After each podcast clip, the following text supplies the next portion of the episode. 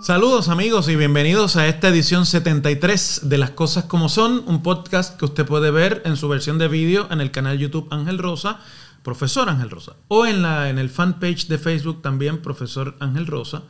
o escuchar su versión de audio en todas las plataformas principales de audio podcasting que hay disponibles. El episodio de hoy se lo dedico a la contienda por la candidatura a la gobernación en el partido de gobierno en Puerto Rico, el Partido Nuevo Progresista, que a duras penas en 2020 retuvo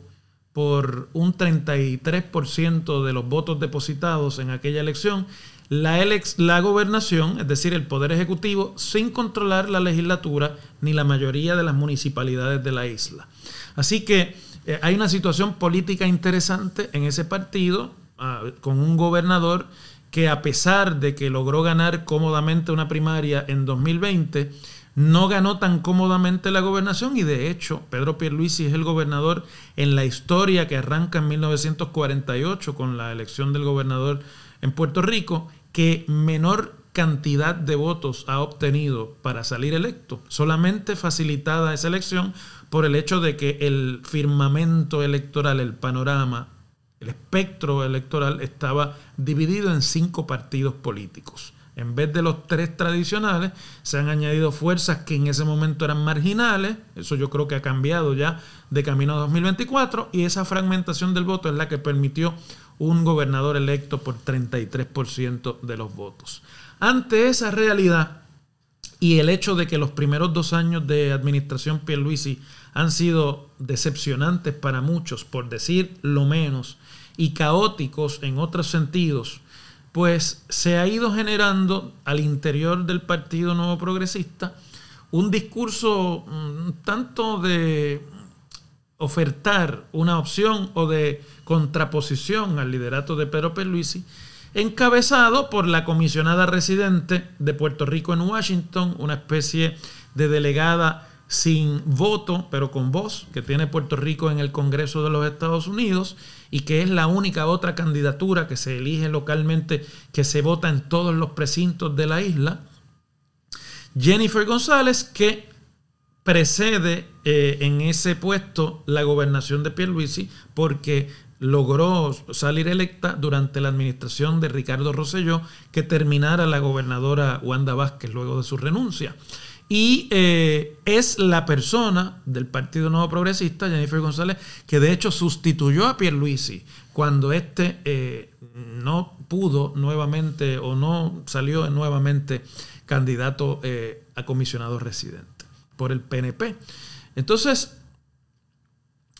pues esta contienda ha estado generando unas reacciones institucionales de los allegados al gobierno de Pierluisi en el PNP gente que tienen muchos intereses comprometidos en contratos, en privilegios, en acceso a representaciones y a cabildeo, gente que hace realmente mucho dinero alrededor de la administración y del grupo familiar también del propio Pierluisi que rodean su figura eh, en la mansión ejecutiva. Entre ellos su hermana Caridad Pierluisi, que no es un secreto, es realmente la que maneja muchos de los temas internos y, e, ejecutivos de la administración de su hermano. Eh, y es una especie, por así decirlo, de primera dama combinada con figura de disciplina política de parte de eh, esa, el, el, bando de Pierluisi en el PNP.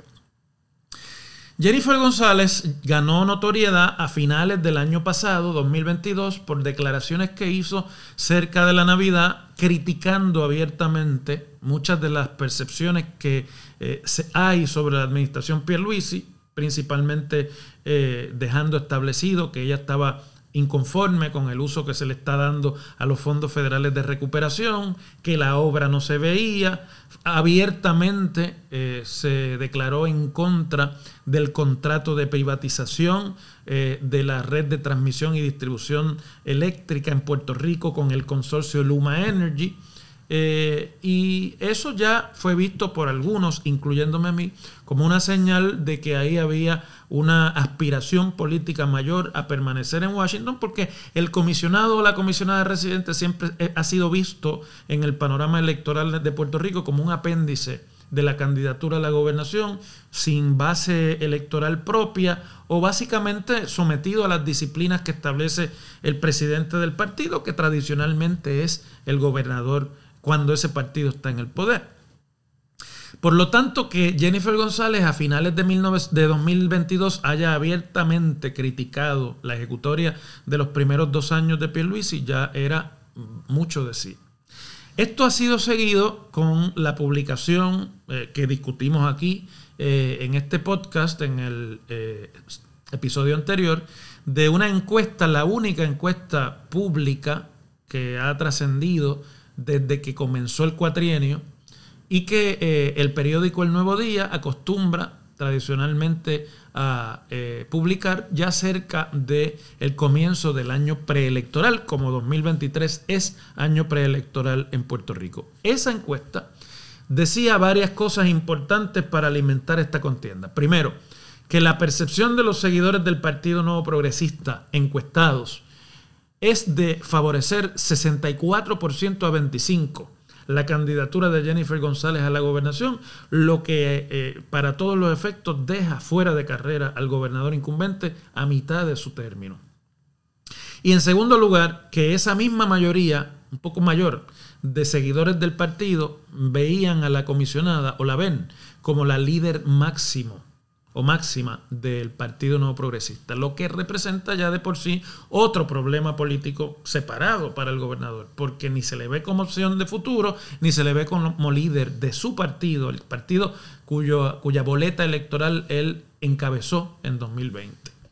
A renglón seguido hubo básicamente un eh, intento de los círculos cercanos de Pierluisi de contener, de hecho desde antes de la publicación de la encuesta, de contener eh, el entusiasmo que podía generar eh, resultados, el conocimiento de resultados como estos al interior del PNP. Y esto fue además problematizado por unas expresiones que en la, en la tribuna política, en una actividad para sus seguidores, por allá por la ciudad de Mayagüez, eh, hace ya un par de fines de semana, la comisionada residente hizo en el sentido de que faltaba poco le decía a sus seguidores y que les agradecía estar allí a pesar de la persecución o de las amenazas a los que muchos de ellos eran sometidos por las altas esferas del gobierno de Pierluisi por respaldarla a ella dentro del PNP. Ya se dice algo como eso. En realidad, como decimos en Puerto Rico, la pasta se salió del pomo y es muy difícil nuevamente eh, recogerla y entrarla. Ya eso establece un lenguaje de, reto político y de, y de contienda política que era muy difícil de recoger. Jennifer González tuvo además la suerte, yo creo que asusado por seguidores o por círculos cercanos al gobernador Pierluisi, de que la Cámara de Representantes, en específico un representante del Partido Popular, Héctor Ferrer, convocó a una audiencia pública del Comité Anticorrupción de la Cámara, un poco para poner en entredicho o ponerla a la comisionada en el banquillo público de identificar quiénes eran estas personas perseguidas y en qué agencias del gobierno se les estaba persiguiendo. Que, como ya es sabido, la comisionada, experimentada en el mundo de la legislatura puertorriqueña donde presidió la Cámara de Representantes, convirtió en una especie de espectáculo político que tuvo el efecto ante las huestes del PNP primero, de obligar a todos los legisladores de ese partido a cerrar fila con ella y produjo unos visuales bastante beneficiosos para ella dentro de la contienda del PNP, quizás no afuera, pero en este momento esa es la parte que a ella le interesa. Y en segundo lugar, el propósito de victimizarla contra o, de parte, debo decir, del el partido político que ancestralmente ha sido adversario del PNP, que es el Partido Popular, que controla la Asamblea Legislativa y la Cámara de Representantes. Nada le favorece más a cualquier candidato de ninguno de los dos partidos que lograr una pelea con el adversario, porque eso inmediatamente le cierra fila a los seguidores eh, o a estos líderes. Por lo tanto, me parece a mí que de eso salió un tanto fortalecida su imagen dentro del Partido Nuevo Progresista. Y para, como una contraofensiva a ese fortalecimiento, en las huestes del gobernador Pierluisi, que se mantiene en la presidencia del Partido Nuevo Progresista, convocaron coincidentalmente a una asamblea general del Partido Nuevo Progresista para ratificar los puestos de mando de esa colectividad que se lleva a cabo en el Coliseo Roberto Clemente de San Juan eh, el 5 de marzo, el domingo 5 de marzo, y que está estructurada obviamente en el fortalecimiento al interior del PNP o un apuntalamiento al interior del PNP de la imagen del gobernador a quien muchos le deben lealtad política y no quieren aparecer como abandonando tan temprano eh, a esta, en este cuatrienio. De hecho, las huestes a favor del gobernador en el PNP, muchas de las cuales se concentran en la Cámara de Representantes, han intentado desde muchos eh, curules de comunicación pública eh, una reacción de forma que se vea como una deslealtad al gobernador y al partido la posibilidad de una primaria a la gobernación que sería en 2024. Las primarias en Puerto Rico por ley son en el mes de junio del año de las elecciones, pero las candidaturas se tienen que radicar en el mes de diciembre del año anterior al de las elecciones y por eso vemos cómo se van reagrupando ya en todos los partidos los diversos intereses alrededor de las diversas candidaturas. O sea, la reacción que están intentando los líderes del PNP amigables o favorables a Pierluisi es que haya una reacción de parte de la militancia del partido que tome a mal como una especie de traición el reto que representa el, fortalecimiento político de la comisionada y la posibilidad de una primaria. De forma tal, ellos esperan, yo pienso que no van a tener éxito. La lógica política no funciona así, nunca ha funcionado así en ninguna colectividad política, sobre todo cuando las diferencias de apoyos electorales son las que las encuestas están midiendo.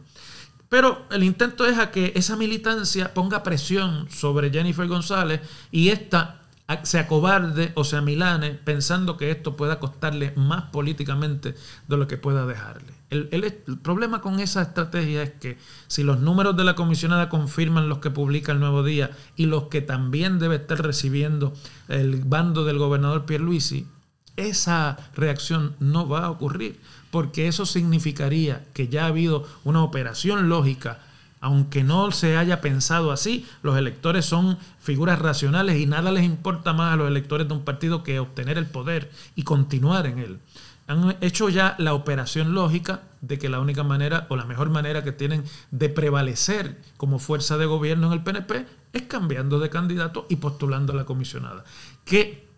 no sería un precedente porque en el 2020 la gobernadora Wanda Vázquez del PNP, aunque no había sido electa, sino escogida constitucionalmente como manda eh, eh, la constitución de Puerto Rico para sustituir a un gobernador renunciante, había dejado saber su aspiración a la gobernación a un término en 2020 y fue Pierluisi el que la retó, rompiendo con la regla de que no se reta a un gobernador incumbente. Aunque las condiciones políticas en ese momento no son las mismas, ahora que se trata de dos líderes de, de mucha experiencia y arraigo en su partido, pues eso de por sí operó el rompimiento con la regla de que al incumbente no se le reta internamente y Pierluisi tendrá que lidiar también con esa realidad que su propio equipo cambió en 2020. A todo esto, y alrededor de la asamblea del domingo 5 de marzo, en los dos bandos han aprovechado para arreciar, porque la asamblea es vista como un intento de fortalecimiento al interior del PNP de Pierluisi y un intento de presionar ya finalmente a González para que no aspire o para que al menos eh, acalle su voz eh, de disidencia. Entonces, La comisionada reaccionó a esto con una publicación de un vídeo en las redes sociales invitando a los nuevos progresistas a participar en la asamblea de marzo, en la que hace como si fuera un libro de texto. Si usted busca el libro de texto de cómo usted deja caer la noticia de una candidatura política, le contestaría un modelo exactamente igual que el que utilizó Jennifer González el eh, miércoles primero de marzo para invitar a los nuevos progresistas a la asamblea. Un vídeo corto de dos minutos y veinte más o menos, que le garantiza que todos los medios de comunicación eh, tradicionales lo puedan recoger sin comprometer mucho de su tiempo, por lo tanto una mayor difusión gratuita de lo que se había colgado en sus redes sociales, una maximización obviamente de eh, impacto de esa comunicación visual eh, inesperada, porque obviamente magnifica muchísimo el gasto que se haya podido hacer en la producción de esa comunicación y además el impacto sobre la opinión pública en general. Y en ese vídeo yo identifiqué varias claves que quiero compartir con ustedes ahora aquí. Porque ese vídeo está escrito básicamente a base, yo estoy seguro, de lo que le deben estar diciendo los grupos focales que ha celebrado la campaña, ha llevado a cabo la campaña de Jennifer González o el comité de Jennifer González eh, y recoge perfectamente lo que la experiencia me dice después de tanto tiempo y de haber participado y haber hecho grupos focales también en mi paso por la vida política, que es el tipo de información que usted va recogiendo a estas alturas de un cuatrino con los balances de opinión pública que existen en este momento alrededor de todos los problemas de la isla. Primero, lleva el mensaje de que la isla está sumida en la incertidumbre. Le dice a los nuevos progresistas, yo lo voy a leer, sé que sientes mucha incertidumbre hacia dónde vamos, qué va a pasar, te dará para cumplir las obligaciones de este mes. Si usted le dice eso en un vídeo a la audiencia puertorriqueña, usted le está hablando a dos terceras partes del pueblo puertorriqueño y especialmente a los que participan en procesos políticos primaristas. La gente de menor ingreso, la gente mayor cuyas pensiones ya no le dan para cubrir los ingresos o los gastos que tienen mensualmente. Ese es un mensaje del libro de texto que estoy seguro han medido. El segundo es que ella está respondiendo a un clamor de los nuevos progresistas eh, por su candidatura a la gobernación. Les dice, yo soy Jennifer González y quiero que sepas que te escucho, pero también te entiendo. En obvia referencia a que el gobernador Pierluisi no entiende lo que está pensando la base eh, o la militancia del Partido Nuevo Progresista. El otro mensaje que envía es que vamos mal. En Puerto Rico las cosas van mal. Dice, hay muchas cosas que mejorar, demasiadas desigualdades, que quiere decir pobreza, que tenemos que corregir y cosas que lamentablemente no funcionan. El consenso es que el gobierno no funciona. Y esto es una alusión directa a su ahora posible contrincante. Y ya luego va subiendo el tono de su mensaje, recordemos que es a la base del partido. Les dice que el partido está desarraigado. ¿Por qué les digo eso? Bueno, porque vamos a citarla. Dice, volvamos a la raíz del PNP, a la humildad, a las reuniones de marquesina y a la lucha por nuestra gente. La humildad fue siempre uno de, los, de las puntas de lanza del PNP, establecida inclusive por su fundador, Luis Ferré en la campaña, en la primera campaña del PNP, que Ferré logró ganar a la gobernación y que en una de sus líneas más importantes y recordadas decía en aquellos eh, pioneros anuncios televisivos para la política en la década de los 60 del siglo pasado, decía Ferré, para mí los humildes son primero. Entonces, evocar la humildad, es decirle al PNP, hemos dejado de ser como Ferré quería que fuéramos. Eh, y nos hemos convertido en un partido de grandes intereses, de maquinaria, a los que no les importa la gente de abajo. Eso es un mensaje fortísimo a una militancia como esa, que es una militancia en su mayoría que recuerda a Ferré y que lo tiene muy cercano a sus afectos políticos. Y entonces añade lo que cualquiera tendría que añadir si quiere ser candidato en el PNP, el asunto del estatus político y de la obtención de la ansiada estadidad, que es como en Puerto Rico se llama a la anexión de la isla como un estado de la Unión eh, Americana. Dice, la estadidad sigue creciendo silvestremente, eso no es cierto. La estadidad ha crecido porque ha habido una gran inversión de profundos bolsillos de inversionistas políticos en Puerto Rico y desde Puerto Rico en la capital federal para lograr voluntades políticas que en Washington se mueven a base de dinero. Y esa es la razón por la cual ha crecido no solamente el respaldo, sino también las oportunidades de que ese respaldo sea consultado. Y entonces añade, la estadidad es la fuerza que nos une, es el motor del partido que Ferré fundó. Nuevamente evoca ¿no? la figura histórica de Ferré. Y termina con uno, el golpe maestro, me parece a mí, de esta declaración. Para mí este es el primer mensaje de la campaña de Jennifer González a la gobernación. Básicamente criticando lo que todo el mundo critica a Pierluisi. Ella dice, ella tener obra, mientras que la opinión pública ha concluido que en dos años Pierluisi no tiene obra. Obra quiere decir el uso de los fondos de reconstrucción, que son decenas de, de, millones de dólares. Es más, decenas de miles de millones de dólares desde 2017 para acá. Eh, y la inmensa cantidad de fondos federales que ha llegado por transferencia como parte de las participaciones de Puerto Rico en los programas federales de asistencia. Y ella entonces dice ahí, ¿sabes qué? Desde Washington he logrado históricas ayudas para nuestra gente y he logrado más igualdad en diferentes programas. Soy la comisionada residente que más fondos ha traído, ha conseguido a Puerto Rico. ¿Cuál es la estrategia aquí detrás? La estrategia aquí detrás es distanciarse temprano de la figura de Pierluisi para no tener que cargar con él en 2024 en una campaña contra los demás partidos políticos. Además, ocupar el espacio de una asamblea que podría ser en teoría adversa a su figura por el reto que representa en este momento y claro, eh, tratar de ocupar con un vídeo visualmente apelando al sentimiento de los estadistas y de los nuevos progresistas para que esa eh, asamblea no se vuelva un juicio político en su contra. Y en tercer lugar, y el más importante, mandarles la señal a sus seguidores de que ella está lista para dar la pelea, porque una vez usted ve esto, se da cuenta que no hay manera de recoger, salvo que no sea que el gobernador eventualmente